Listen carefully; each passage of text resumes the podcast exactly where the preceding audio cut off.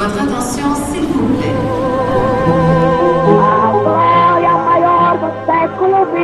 Alberto Santos Dumont habita cet immeuble. A história do Brasil nas ruas de Paris. Je suis brésilien, j'ai de l'or et j'arrive de Rio de Janeiro. Baseado no livro de Maurício Torres Assunção. Capítulo 10 O exílio do imperador.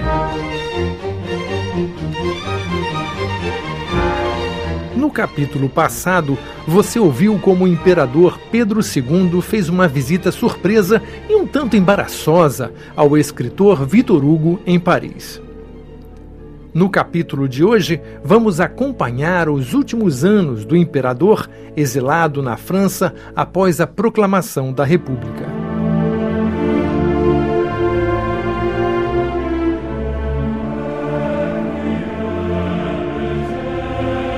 No dia 15 de novembro de 1889, o Marechal Deodoro da Fonseca derrubou o governo do Visconde de Ouro Preto sem se dar conta de que estava também derrubando a monarquia. Amigo pessoal do imperador Pedro II, Deodoro havia sido manipulado pelos republicanos que aproveitaram o vácuo político para proclamar a República uma proclamação que parecia não fazer diferença alguma para o povo, que, assim como na independência do Brasil, não teve nenhuma participação no movimento. Como bem diria o republicano Aristides Lobo. O povo assistiu à proclamação bestializado, atônito, surpreso, sem perceber o que aquilo significava. Muitos acreditaram seriamente estar assistindo a uma parada militar.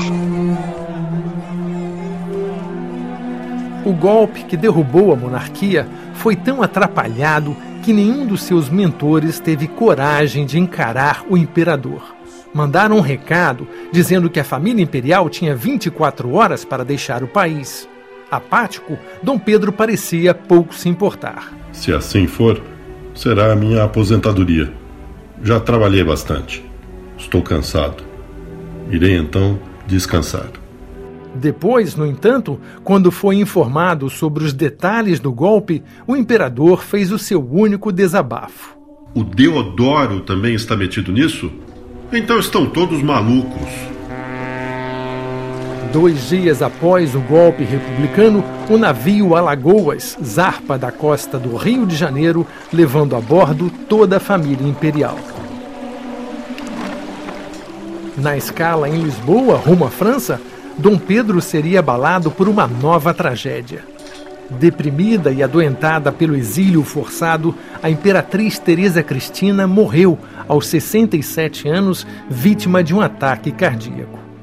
Num raro momento de intimidade, Dom Pedro desabafou em seu diário. Não sei como escrevo.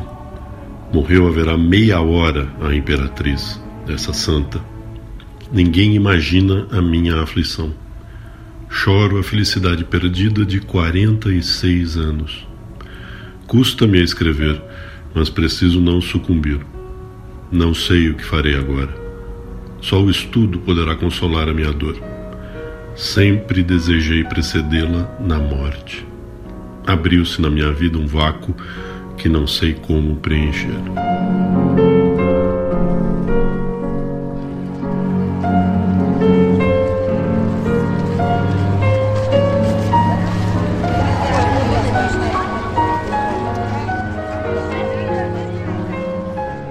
Chegando à Europa, Dom Pedro planejava morar em Cannes, no sul da França.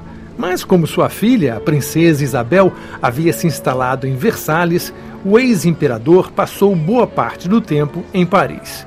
Livre do trono e da coroa, Dom Pedro era agora menos solicitado, tendo tempo para fazer o que mais gostava: estudar.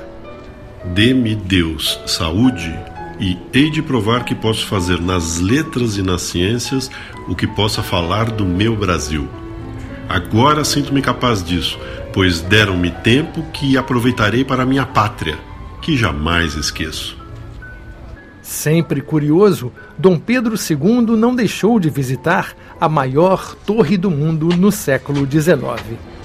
9 de outubro de 1890 comecei a minha ascensão da Torre Eiffel até a primeira plataforma. Pode-se chamar a maravilha do século. Andei por toda a plataforma em roda, gozando de bela vista. Daí mandei uma carta-telegrama a Isabel. Pondo uma moedinha numa fenda, caíram da máquina duas fotografias do Gustave Eiffel e um livrinho com o título Tour Eiffel. De volta ao chão, Dom Pedro recebeu a notícia que abalou ainda mais o seu estado de espírito. O governo republicano brasileiro anistiou os políticos do império que haviam partido do Brasil. Todos poderiam voltar para casa, menos a família imperial. Hospedado no Hotel Bedford, em Paris, Dom Pedro, aos 65 anos, vislumbrava com tranquilidade e tristeza o seu fim longe do Brasil. Perdida é para mim toda a esperança de voltar ao Brasil. De lá me veio um pugilo de terra, e nesta, creio, brando será o meu sono e sem tardança. Na madrugada de 5 de dezembro, Dom Pedro morreu em seu quarto de hotel, cercado por parentes e amigos. No armário do quarto, seu genro, o Conde de, encontrou um saco de terra com uma nota escrita pelo imperador. É terra do meu país. Desejo que seja posta no meu caixão. Com a terra, a família mandou fazer o travesseiro no qual Dom Pedro poderia repousar a cabeça eternamente.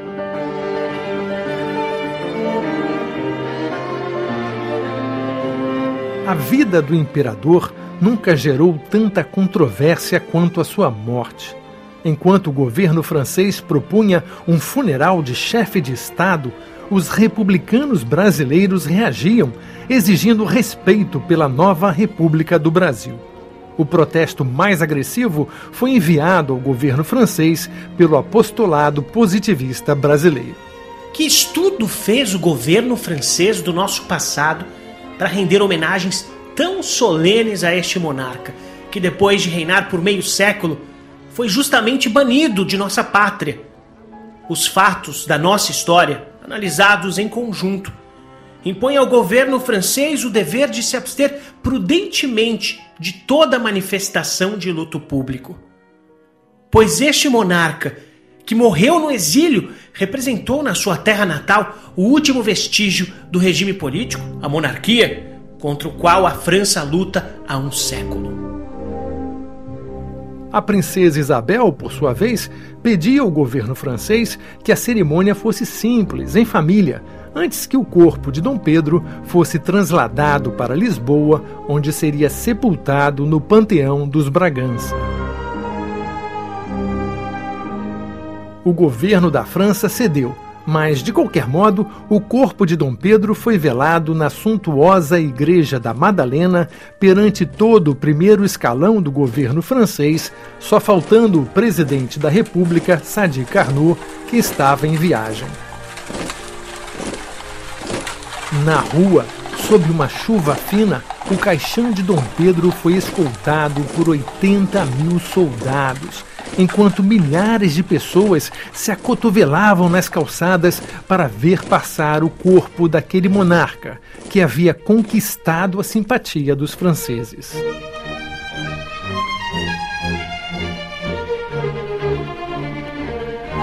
No capítulo de hoje, você escutou como o imperador Pedro II passou os seus últimos anos em Paris, onde conquistou o respeito e a admiração do povo francês.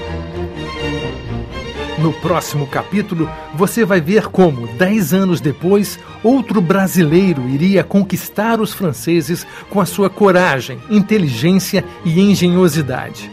Pouco depois da morte do imperador, chegava a Paris Alberto Santos Dumont. Você acabou de ouvir a história do Brasil nas ruas de Paris, uma produção da Rádio França Internacional baseada no livro de Maurício Torres Assunção. Com direção técnica de Pierre Zanutot e as vozes de Sérgio Riso, Stefan Rosenbaum, Rogério Faria, Daniela Franco e Maurício Torres Assunção.